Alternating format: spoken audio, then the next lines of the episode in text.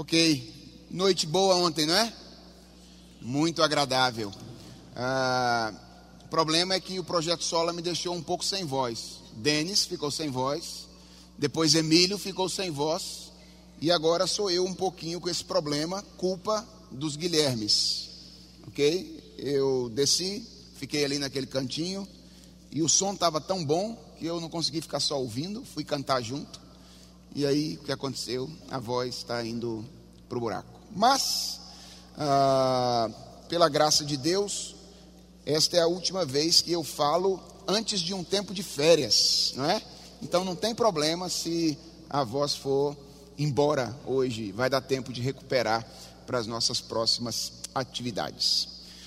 Pois bem, vamos voltar ao texto do Eclesiastes, agora no capítulo 5.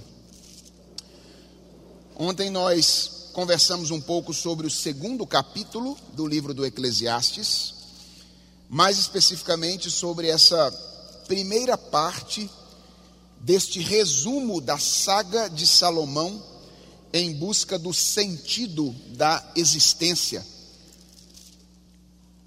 Vimos que Salomão começa o seu projeto de buscar ou tentar encontrar satisfação, sentido através das experiências, por meio de um estilo de vida hedonista, e vimos como Salomão percebeu a falta de sentido que existe na vida debaixo do sol e oferece como alternativa única, exclusiva à experiência de sentido, uma abertura para o mundo acima do sol, o que só pode acontecer por meio de uma relação com o Senhor Jesus Cristo. Hoje nós vamos trabalhar com o capítulo 5 do Eclesiastes, a partir do verso 8 até o verso 9 do capítulo 6. Então nós vamos ler inicialmente toda esta passagem bíblica, Eclesiastes capítulo 5, verso 8, até o capítulo 6, verso 9. Eu vou fazer a leitura mais uma vez, peço a vocês que acompanhem de maneira silenciosa, atenta e recebam com fé esta que é a palavra do nosso Senhor. Ela diz assim: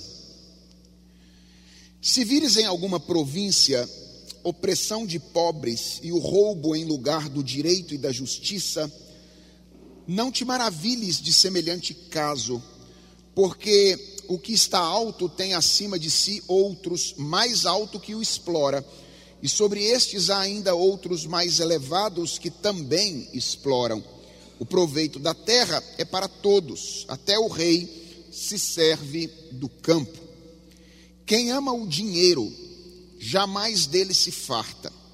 E quem ama a abundância, nunca se farta da renda. Também isto é vaidade. Onde os bens se multiplicam, também se multiplicam os que deles comem que mais proveito, pois, têm os seus donos do que os verem com os seus olhos? Doce é o sono do trabalhador, quer coma pouco, quer muito, mas a fartura do rico não o deixa dormir. Grave mal vi debaixo do sol, as riquezas que seus donos guardam para o próprio dano. E se tais riquezas se perdem por qualquer má aventura, ao filho que gerou, nada lhe fica na mão. Como saiu do ventre de sua mãe, assim nu voltará, indo-se como veio, e do seu trabalho nada poderá levar consigo. Também isto é grave mal, precisamente como veio, assim ele vai. E que proveito lhe vem de haver trabalhado para o vento? Nas trevas comeu em todos os seus dias com muito enfado, com enfermidades e indignação. Eis o que eu vi. Boa e bela coisa é comer e beber e gozar cada um do bem de todo o seu trabalho, com que se afadigou debaixo do sol durante os poucos dias da vida que Deus lhe deu. Porque esta é a sua porção. Quanto ao homem a quem Deus conferiu riquezas e bens e lhe deu o poder para deles comer, e receber a sua porção e gozar do seu trabalho, isto é dom de Deus.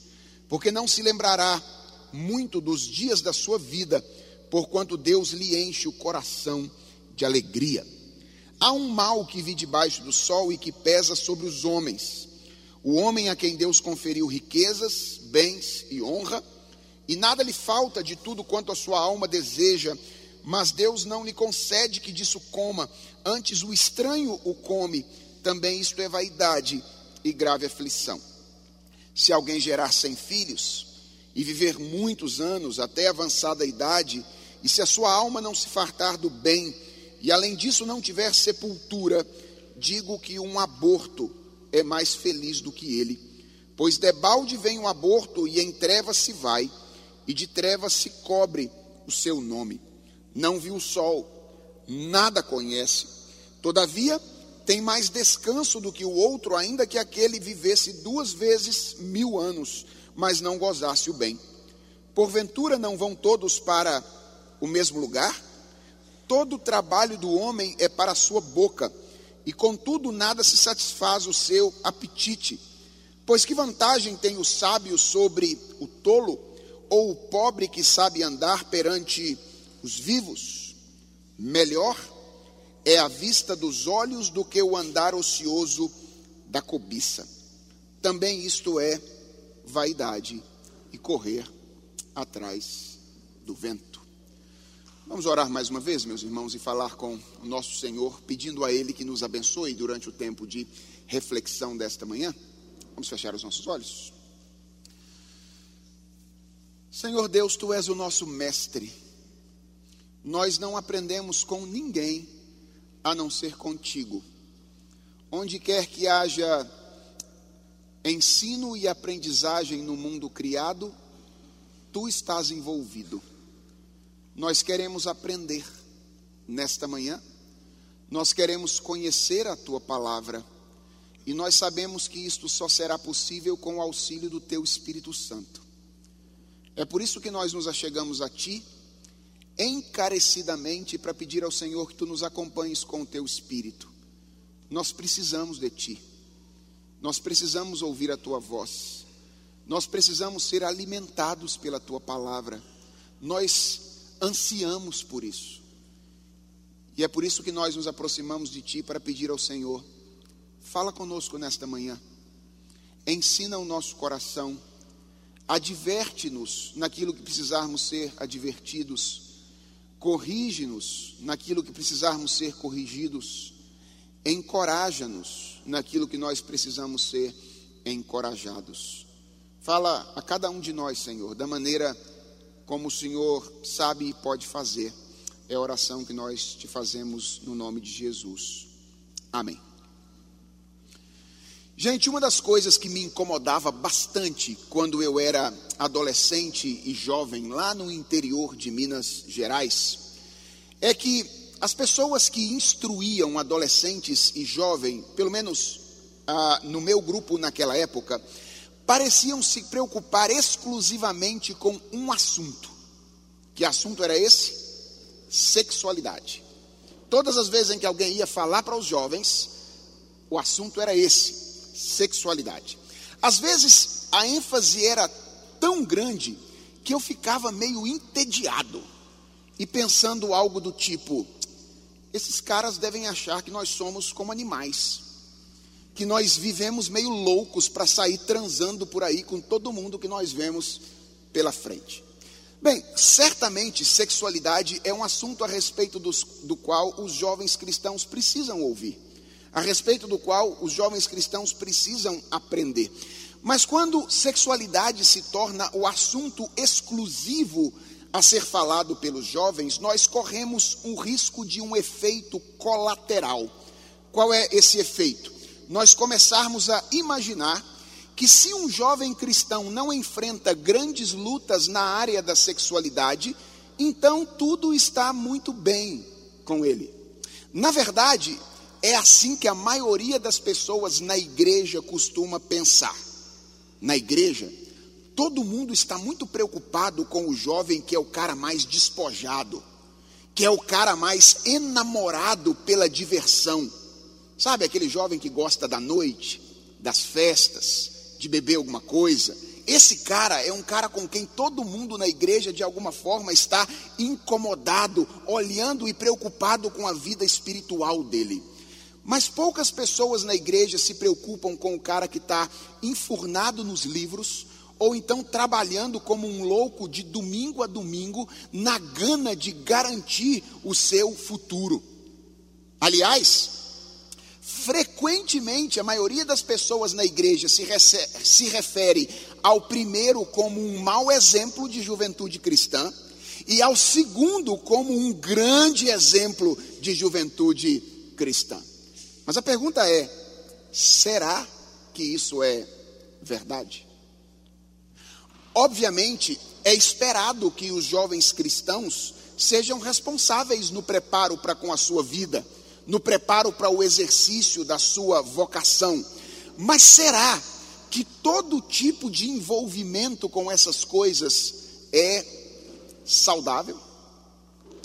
Hoje eu quero falar com você jovem cristão que não tem enfrentado grandes dificuldades na sua vida sexual, que não tem tanto apego a um estilo de diversão que choca os seus irmãos na fé, mas que está se preparando para a vida, sonhando desde já com o primeiro milhão. E, e eu quero mostrar a você que a busca pelo sentido da existência numa boa colocação no mercado, e num extrato bancário cheio de aplicações rentáveis, está tão destinada ao fracasso quanto a busca de sentido na diversão. Por quê? Porque a experiência de Salomão nos mostra que dinheiro também não traz felicidade.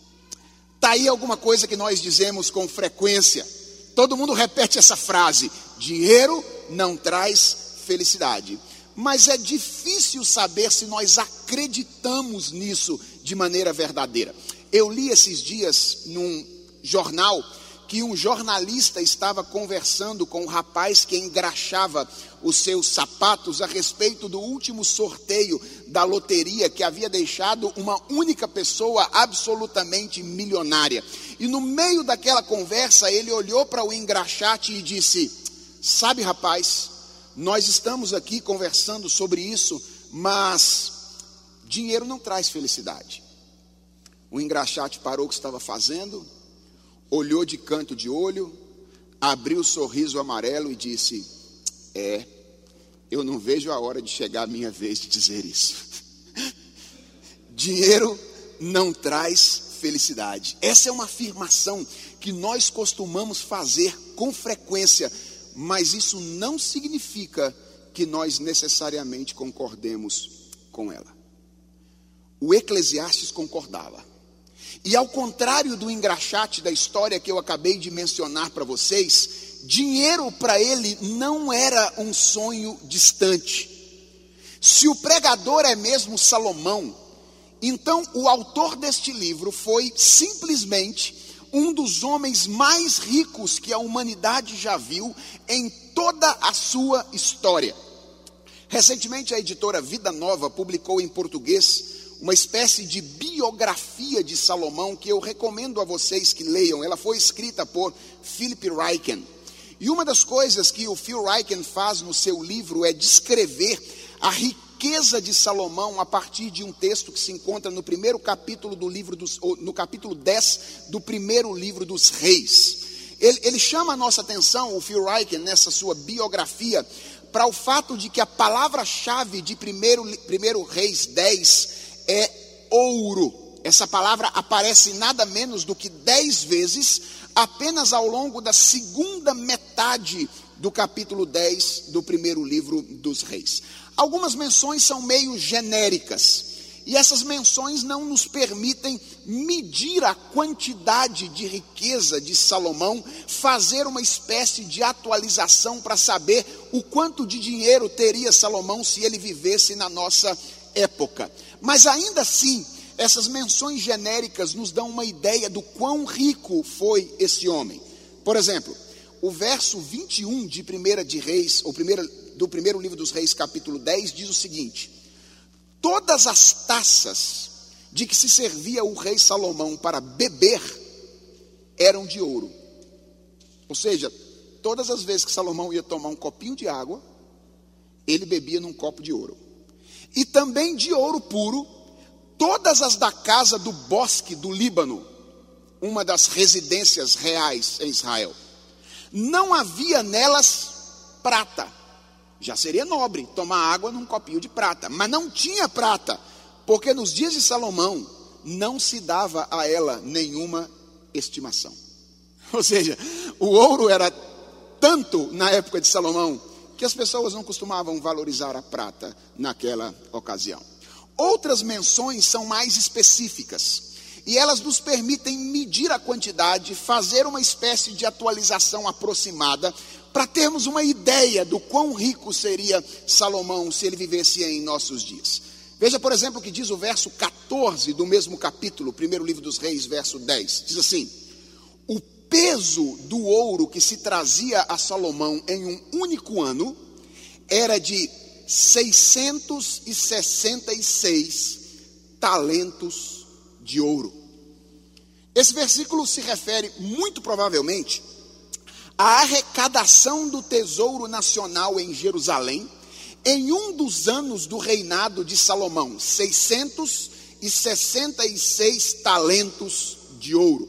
O talento era a unidade de medida antiga para medir grandes quantidades. Em média, um talento dizia respeito a 36 quilos. Essa é a unidade de medida. Na última quarta-feira, antes de eu vir para cá, eu fiz questão de dar uma olhada no Dr. Google para saber qual era a cotação do grama de ouro no Brasil no dia 19 de junho de 2019. Era R$ 168,02 centavos. O grama de ouro. Isso significa que um quilo de ouro custaria 168 mil e 20 reais na última quarta-feira. Se você multiplicar esse valor por 36, que é o valor de um talento de ouro, então nós teríamos o valor de 6 milhões 48 mil e 720 reais. Esse é o valor de um talento de ouro.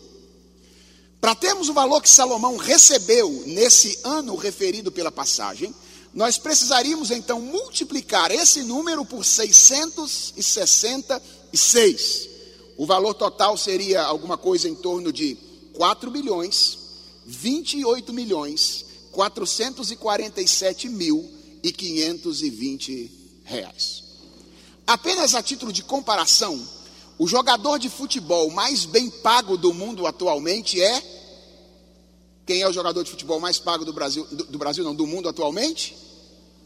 Lionel Messi, atacante do Barcelona, que, segundo informações publicadas, recebe anualmente 40 milhões de euros, que convertido dá um total de 173 milhões e 600 mil reais.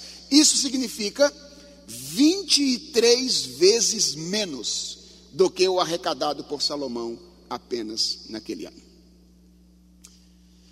O meu objetivo ao fazer esses cálculos com vocês não é simplesmente matar a nossa curiosidade. O que eu quero é deixar claro que quando Salomão concorda com a afirmação de que dinheiro não traz felicidade, ele não está fazendo uma afirmação irrefletida.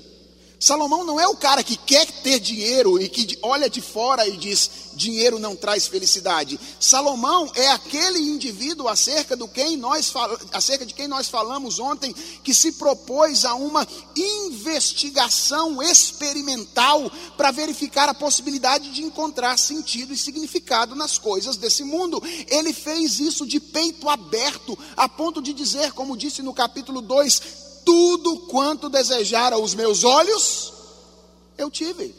Eu não lhes neguei, mas que concluiu que, de todo o seu esforço, a única conclusão possível é: tudo é vaidade, é correr atrás do vento.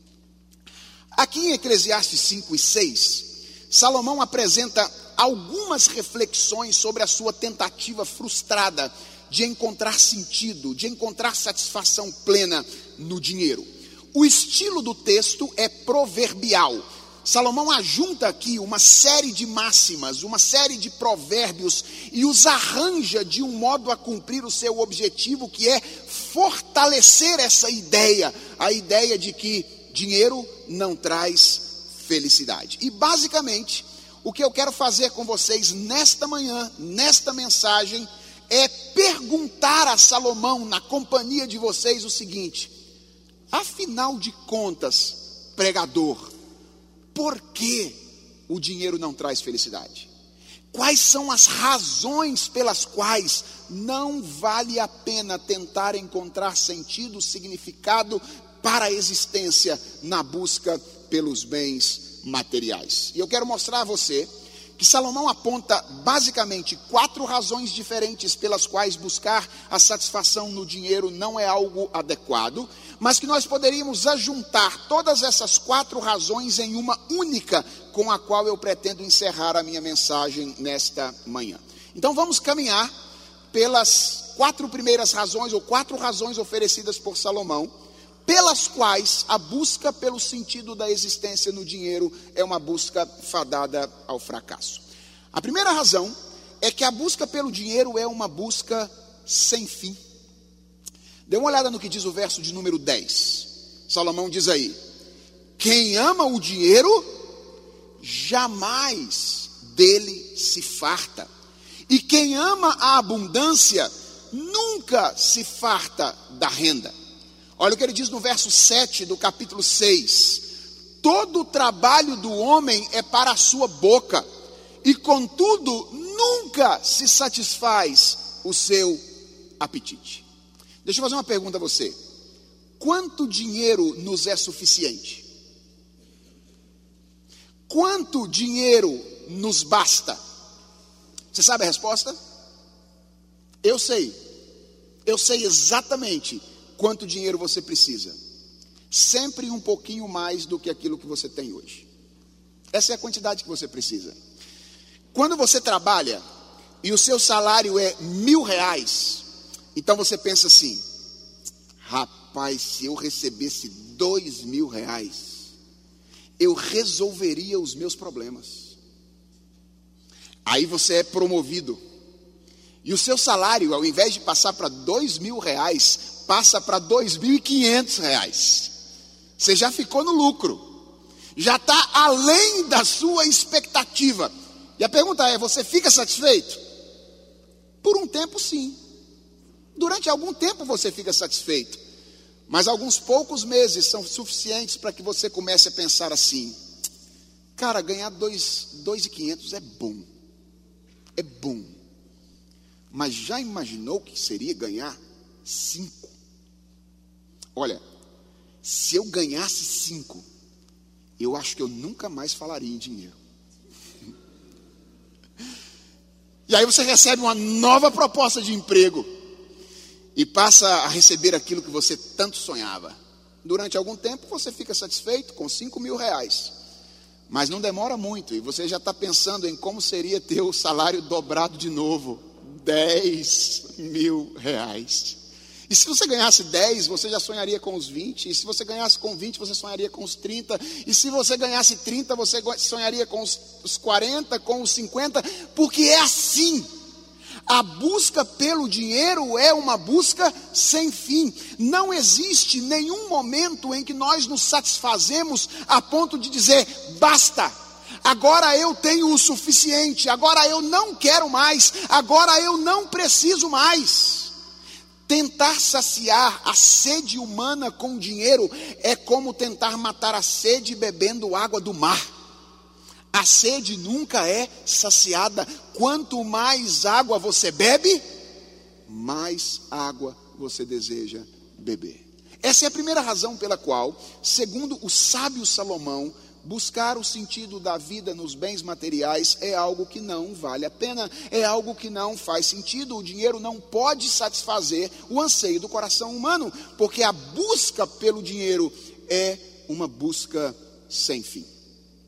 A segunda razão pela qual o sábio Salomão entende que o dinheiro não pode trazer felicidade é que muito dinheiro atrai amigos de ocasião e coloca os nossos relacionamentos sob suspeita. Veja o que diz o verso de número 11: Onde os bens se multiplicam, também se multiplicam os que dele comem. Que mais proveito, pois, têm os seus donos do que os verem com os seus olhos?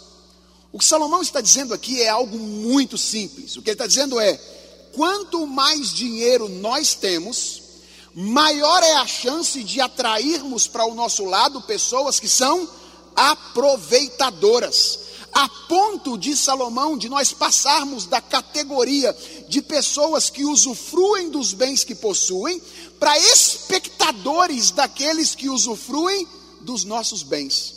No anedotário popular, essa é a figura do cunhado, não é assim?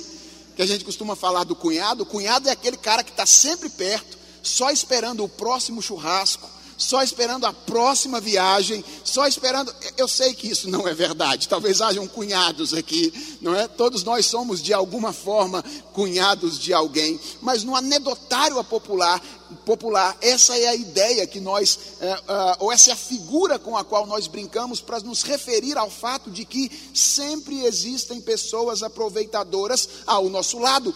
E um dos efeitos colaterais disso é a insegurança quanto aos relacionamentos. Irmãos, a, a existência dos aproveitadores costuma gerar em pessoas que têm dinheiro certa dúvida a respeito da honestidade das pessoas que se aproximam dele. O rico frequentemente precisa lidar com a dificuldade de saber se quem se aproxima dele o faz por amor verdadeiro ou por conveniência. E de repente ele confia em pessoas que se aproximam dele com o objetivo de aproveitar do que ele possui, e duvida de pessoas que se aproximam dele verdadeiramente por amor, reputando a elas uma aproximação que visava aproveitamento. Essa é a segunda razão pela qual dinheiro não traz felicidade é que o dinheiro, ou muito dinheiro, costuma atrair amigos de ocasião e colocar os nossos relacionamentos sob suspeita. A terceira razão pela qual, segundo o sábio Salomão, o dinheiro não traz felicidade é que o dinheiro não elimina as preocupações e a ansiedade. Frequentemente, a razão pela qual nós vivemos em função de dinheiro Frequentemente, a razão pela qual nós, jovens cristãos, pensamos: se eu tiver dinheiro, então eu estarei satisfeito, é que nós temos a ideia, nós temos a crença de que quem possui muitos recursos está isento de problemas, está isento de preocupações, está isento de ansiedade. Mas veja como Salomão afirma que isso não é verdade. Aí no verso 12 do texto que nós lemos, ele diz: Doce é o sono do trabalhador, quer coma pouco, quer muito, mas a fartura do rico não o deixa dormir. Veja, se alguém aqui pensa que vai ter menos preocupação, que vai ter menos ansiedade quando tiver mais dinheiro, eu sinto muito dizer a você que você está enganado. O que Salomão está dizendo aqui no Eclesiastes é que quem tem dinheiro está tão ou mais sujeito às preocupações e ansiedade do que aquelas pessoas que não têm. Eu sei, quem não tem dinheiro tem medo, tem ansiedade por pela possibilidade de não ter o necessário para sua subsistência amanhã. Mas quem tem dinheiro não está livre de preocupação. Quem tem dinheiro não está livre do temor. Quem tem dinheiro não está livre da ansiedade. Ele sofre do receio de perder aquilo que tem. Quando a bolsa dá uma queda, então o coração de quem tem dinheiro começa de alguma forma a ficar trêmulo. A imagem do rico pintada aqui por Salomão é a de um homem inquieto. Essa é a imagem que Salomão pinta aqui. A, a nossa tradução não ajuda muito. Mas aí no verso de número 13, onde nós lemos o seguinte: Grave mal vi debaixo do sol, as riquezas que seus donos presta atenção nesse verbo, guardam para o seu próprio dano, nós deveríamos ler numa tradução mais literal: grave mal vi debaixo do sol, as riquezas que seus donos vigiam para o seu próprio dono. Ao invés de guardar, o verbo literal aí é vigiar. Essa é a descrição que Salomão faz do rico, de um homem que está o tempo inteiro com os olhos colocados na quantidade de recursos que ele tem, com medo de perder aquilo que ele possui.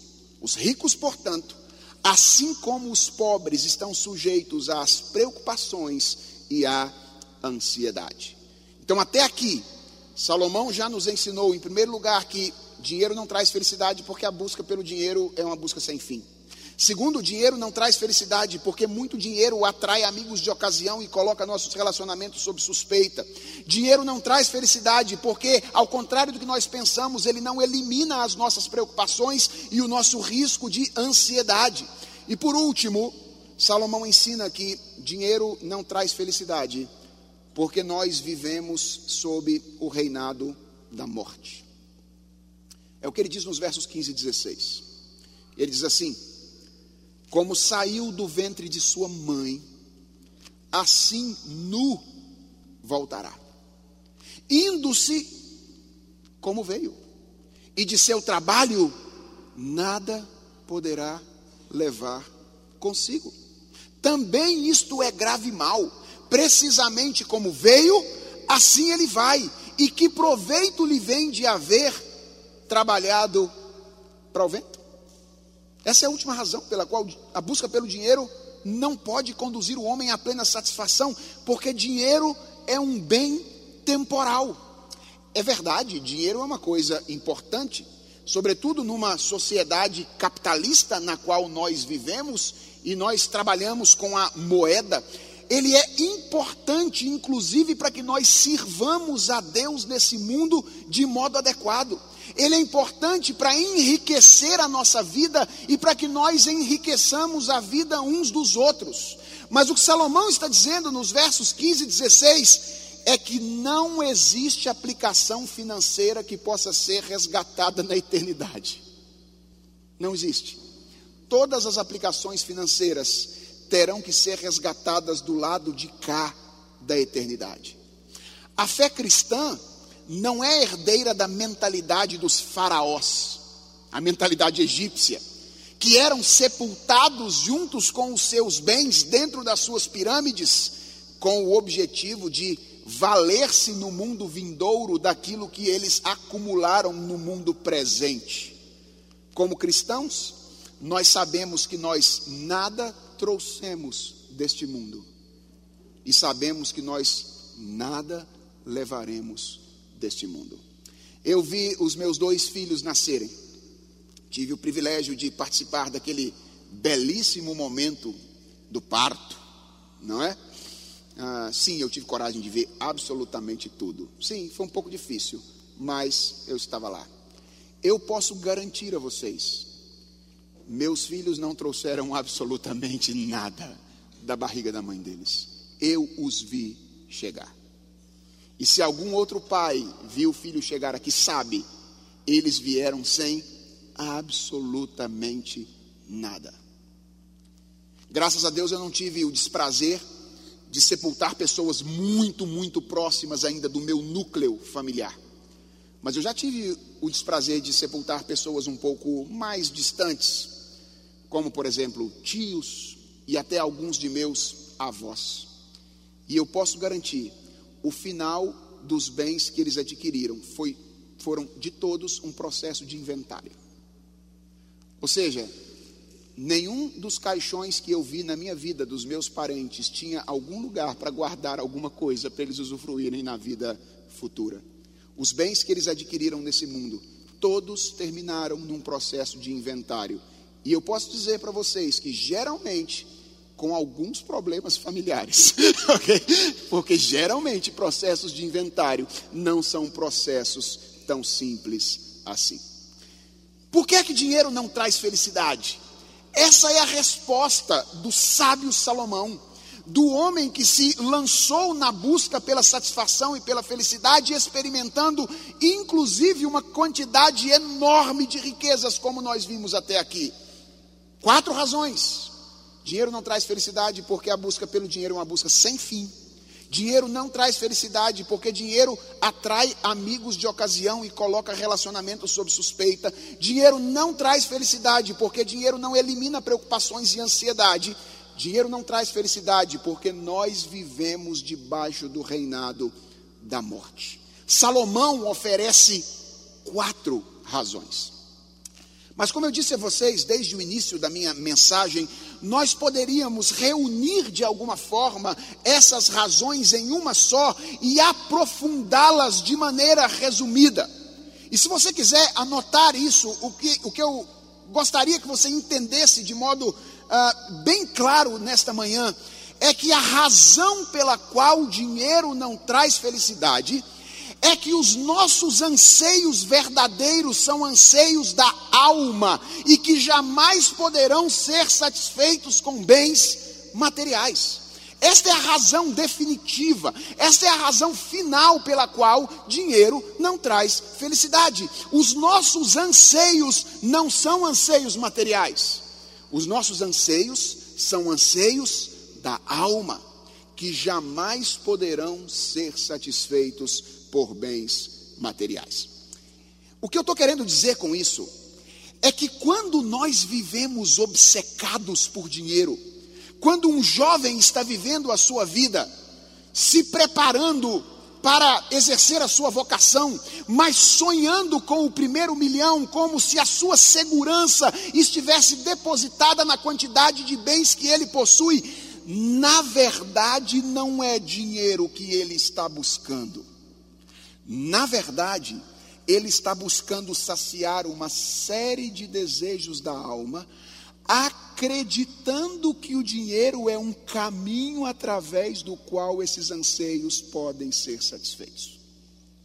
Deixa eu tentar explicar isso um pouco mais claramente. Muitas vezes, nós corremos atrás de dinheiro na busca por plenitude plenitude da nossa humanidade porque nós acreditamos que se nós tivermos dinheiro, nós poderemos adquirir alguma coisa que nos falta e nos fará sentir um pouco mais completos. É isso que faz a gente dar ouvidos àquelas propagandas de TV e comprar uma série de coisas que a gente vai usar uma vez e engavetar, como se nós estivéssemos respondendo aos maiores anseios da nossa existência. Já fez isso alguma vez? Você vê a propaganda de TV, e a propaganda de TV convence você que você será mais plenamente humano, mais plenamente você, se você tiver aquele produto. E você compra. Não só compra, você compra e fica ligando para a empresa para saber que dia que aquilo vai chegar.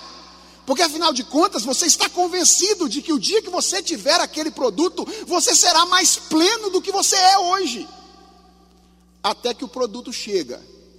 Você usa uma vez, você usa duas vezes, e aonde é que está aquele produto agora? Engavetado em cima de algum armário da sua casa, aquilo que antes prometera a você a plenitude de satisfação, agora já está guardado como se fosse algo sem importância. Por quê? Porque não era o produto que você queria. Você acreditou que o produto poderia trazer a você algo que você queria, que era a plenitude da sua humanidade. Outras vezes nós corremos atrás de dinheiro na busca por reconhecimento, porque nós acreditamos que se nós tivermos dinheiro, então nós seremos vistos pelos outros e considerados pelos outros de uma forma diferente. Afinal, as pessoas olham de modo singular para pessoas que ostentam dinheiro, as pessoas olham de maneira diferente para quem tem recursos. E é isso que faz a gente ficar endividado para trocar de carro só porque o nosso cunhado trocou. Às vezes a gente nem está precisando de um carro novo, o carro está excelente mas aí no dia do almoço de domingo, o cunhado chega com um carro diferente. Ele trocou de carro naquela semana. todo mundo agora está interessado em ver o carro novo do cunhado. Aí você diz: Vou ficar para trás, não. Eu vou trocar de carro também. Vai no banco, pega um financiamento a perder de vistas e troca de carro naquela semana. Até perceber na semana seguinte que o carro que você estava antes era melhor do que o carro que você comprou. E que na verdade você recebeu tudo o que queria quando chegou no domingo seguinte, as pessoas olharam seu carro por uma hora e já não estão mais interessadas no carro que você comprou. Você não estava na busca de um carro novo, você estava na busca de reconhecimento.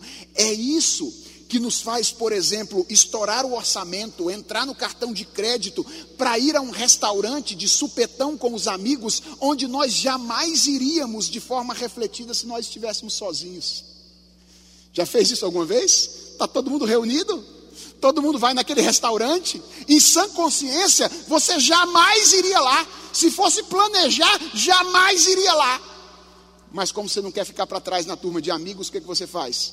pega o cartão de crédito, entra no cartão, paga 12% de juros para depois, porque você não quer perder a oportunidade de reconhecimento. Você não estava à busca de dinheiro, você estava na busca de ser reconhecido pelas pessoas. Outras vezes nós corremos atrás de dinheiro na busca de segurança. Porque nós imaginamos que se nós tivermos mais dinheiro, então nós temos maior probabilidade de uma vida tranquila no futuro. E deixa eu dizer a vocês, é isso que faz com que muitas pessoas, homens principalmente, se sintam justificados por sacrificar a sua saúde, a sua família e o seu lazer num altar para um Deus um altar que nós erigimos para um Deus cujo nome é trabalho. Por que, que homens sacrificam sua família, sacrificam sua saúde, sacrificam o seu lazer, sob a explicação de dizer: na verdade, eu estou garantindo o futuro da minha família. Se eu não fizer isso agora, se eu não sacrificar a minha família, se eu não me sacrificar, se eu não sacrificar a minha saúde, então eu não desfrutarei de segurança para futuro. É um sacrifício no altar deste Deus trabalho. Finalmente, nós corremos atrás de dinheiro na busca de eternidade. Nós corremos atrás de dinheiro frequentemente na busca de plenitude. Nós corremos atrás de dinheiro na busca de reconhecimento. Nós corremos atrás de dinheiro na busca de segurança.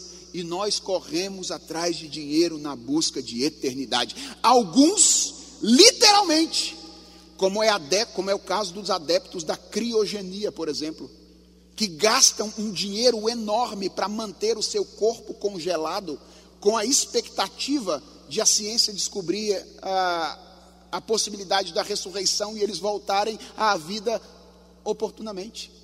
Gente que está gastando dinheiro na busca de eternidade. Eu sei, a maioria de nós não tem dinheiro para mandar congelar o corpo, ok? Mas nós não estamos livres desta busca, deste, deste anseio por eternidade de maneira menos literal, como a maioria dos mortais que se satisfaz com a eternização do nosso nome. Ou seja, pelo menos virei placa de rua.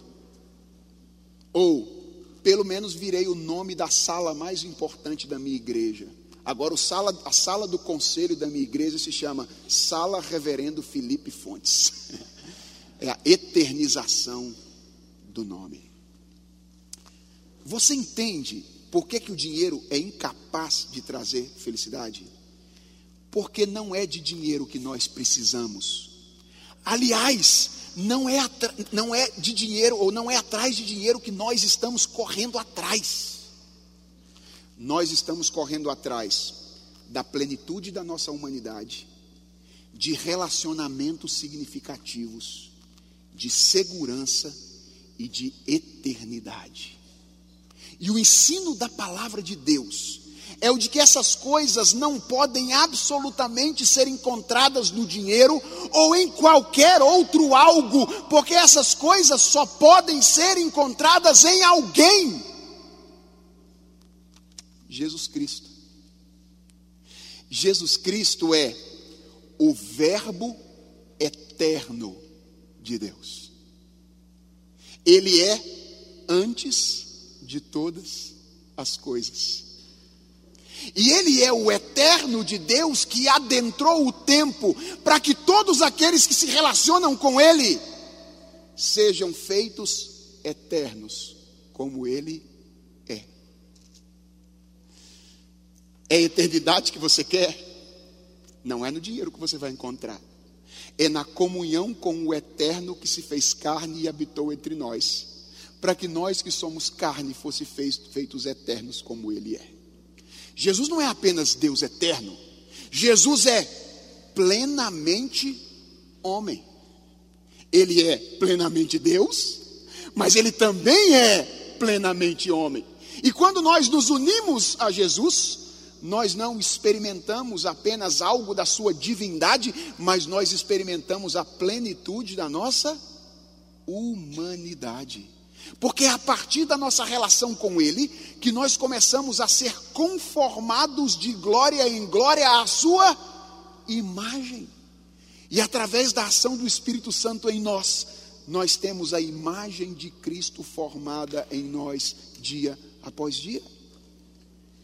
É plenitude de humanidade que você quer experimentar? Não é no dinheiro que você vai encontrar. É na relação com aquele que, sendo plenamente Deus e plenamente homem, comunica a você o que é ser humano de modo pleno e perfeito. Mas Jesus não é apenas o Deus eterno, Jesus não é apenas o plenamente homem, Jesus é aquele que veio para oferecer o sacrifício por meio do qual nós adentramos em um relacionamento significativo, duradouro e seguro com Deus. A ponto de o apóstolo Paulo dizer que justificados mediante a fé, nós temos paz com Deus. Nós que antes éramos inimigos de Deus, estávamos fora do relacionamento com Deus, agora temos o Pai revelado para nós através do Filho e somos recolocados nessa comunhão da Trindade por meio da relação com Ele. Porque Ele mesmo nos disse que ninguém conhece o Pai senão o Filho, e aquele a quem o Filho o quiser revelar. Relacionamento significativo com Deus, para o qual nós retornamos por meio da obra de Jesus Cristo, não apenas significativo, mas relacionamento duradouro, a ponto do apóstolo Paulo dizer que agora, para aqueles que estão em Cristo Jesus, não existe mais nenhuma condenação. Em outras palavras, O que você está procurando não é dinheiro. O que você está procurando é plenitude de humanidade. O que você está procurando é segurança. O que você está procurando é relacionamento significativo. O que você está procurando é eternidade. E essas coisas não podem absolutamente ser encontrado ou ser encontradas em nada que, que está presente nesse mundo criado. Pelo que Jesus é, e pelo que Jesus fez, ele pôde dizer, como de fato disse a mulher samaritana, e diz a cada um de nós nesta manhã: quem beber da água que eu lhe der, jamais terá sede de novo. Quem beber da água que eu lhe der, jamais terá sede de novo. Irmãos, dinheiro não é necessariamente um mal, ok? Dinheiro não é necessariamente um mal. A Bíblia diz que o amor ao dinheiro é a raiz de todos os males e não simplesmente o dinheiro.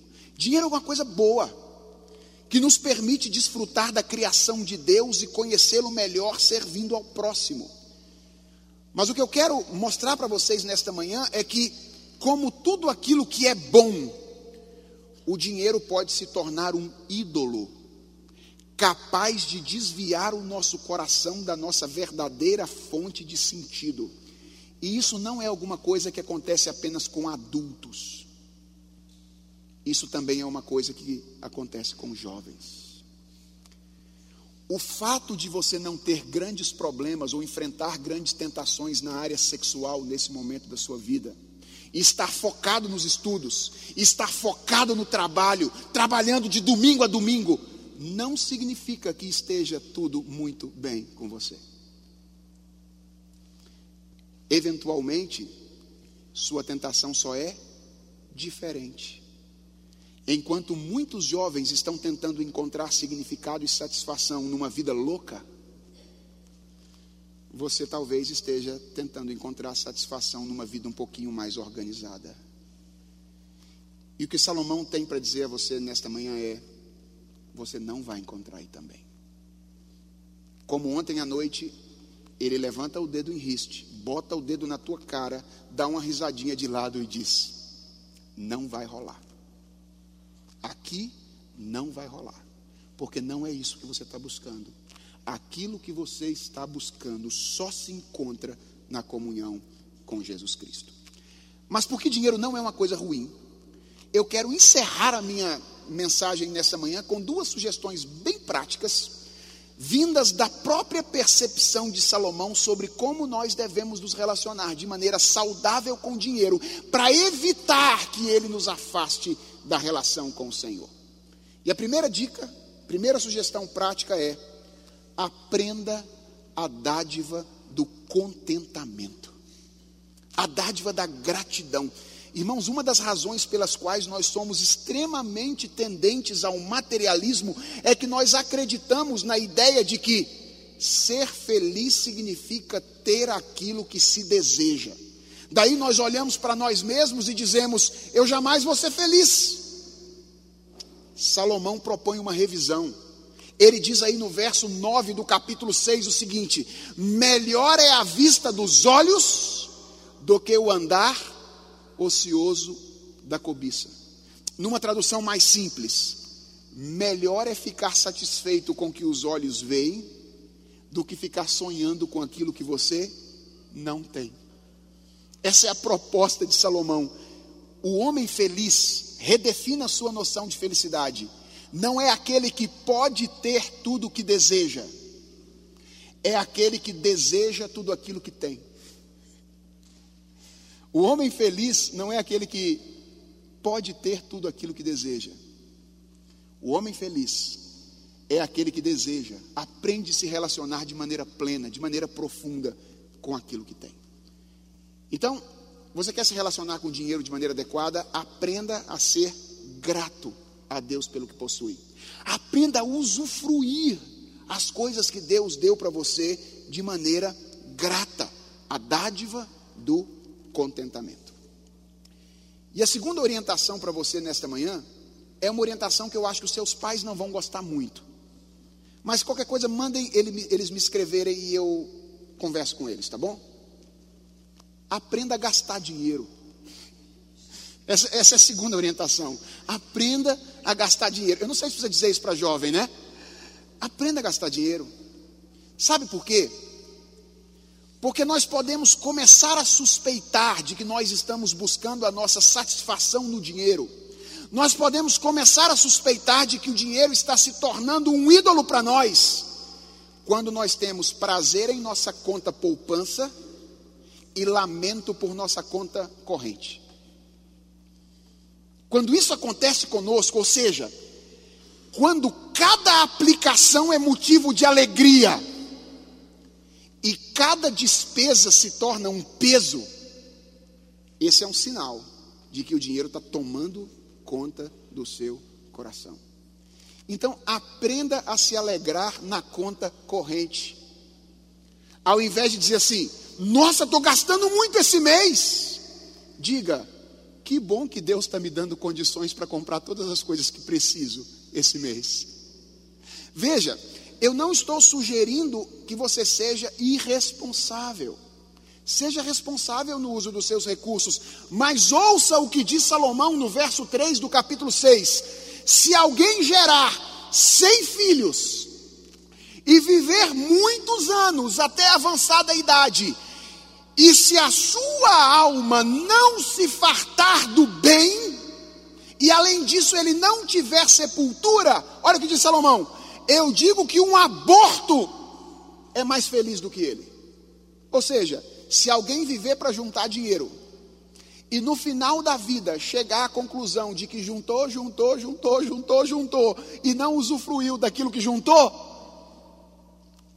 aquela criança que não chegou a nascer é mais feliz do que essa pessoa. Por quê? Porque dinheiro é meio, dinheiro não é fim. Dinheiro existe para nos permitir desfrutar das coisas boas e belas que Deus criou para nós. Então, passeie, vá fazer viagens. Compre o CD do Projeto Sola. Compre o meu livro também que está lá atrás. Ok? Gaste dinheiro. Vá em bons restaurantes. Vá passear com as pessoas. Frequente bons parques. Use aquilo que Deus te dá. Faça isso de maneira responsável. Para usufruir das dádivas de Deus no mundo. Só um parêntese. Faça isso considerando além de você os outros. Ou seja, gaste dinheiro não apenas com a sua satisfação pessoal Gaste dinheiro para atender pessoas necessitadas que estejam vivendo perto de você. Porque dinheiro é fim ou é meio, não é fim. É um meio através do qual nós glorificamos a Deus, servindo ao nosso próximo. Então, minha primeira sugestão a você, para você se relacionar bem com dinheiro, é aprenda a ser grato a Deus. Tenha um coração agradecido por tudo aquilo que Deus te dá. E depois, Aprenda a gastar dinheiro. Use os recursos que Deus colocou na sua mão e seja feliz. Vamos orar? Deus, obrigado pelo testemunho de Salomão mais uma vez. Este homem que teve muito dinheiro, muitos recursos. Nenhum de nós, Senhor, tem aquilo que Salomão um dia teve. Mas esse homem nos escreveu nos deixou esta passagem bíblica, na qual ele nos ensina que dinheiro não traz felicidade. Senhor, muitas vezes nós temos acreditado nisso. E nossa oração nessa manhã é que tu nos convenças de que não é isso que precisamos e nem é disso que nós estamos correndo atrás. Ensina-nos, Senhor, nesta manhã, que nós estamos correndo atrás de saciar os anseios do nosso coração e que os nossos anseios do coração não podem ser saciados por outra coisa senão a relação com o Senhor Jesus Cristo que nos recoloca na relação contigo.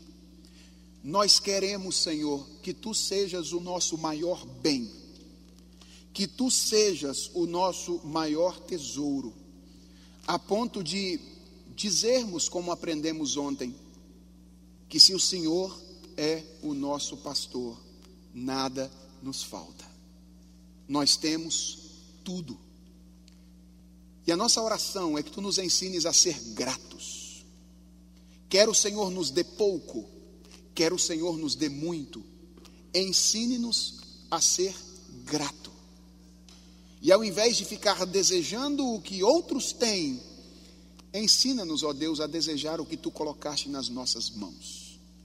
E não fazer isso de forma final, mas fazer isso como meio através do qual nós desfrutamos das dádivas que o Senhor nos deu neste mundo. Senhor, ensina-nos ensina a alegrar-nos quando nós gastamos dinheiro. Dinheiro tem um poder de fascinar o nosso coração. Nós olhamos para os nossos investimentos às vezes, sonhamos com eles, que eles aumentem a tal ponto de que nós nos sintamos seguros. Nós queremos ficar livres dessa tentação do pecado. E nós queremos usar este meio que o Senhor mesmo nos deu para conhecer melhor ao Senhor, desfrutando do mundo que tu criaste. Então, Senhor, ensina-nos a, alegrar, a nos alegrar nas nossas despesas, tanto quanto nós nos alegramos nos nossos investimentos. Ensina-nos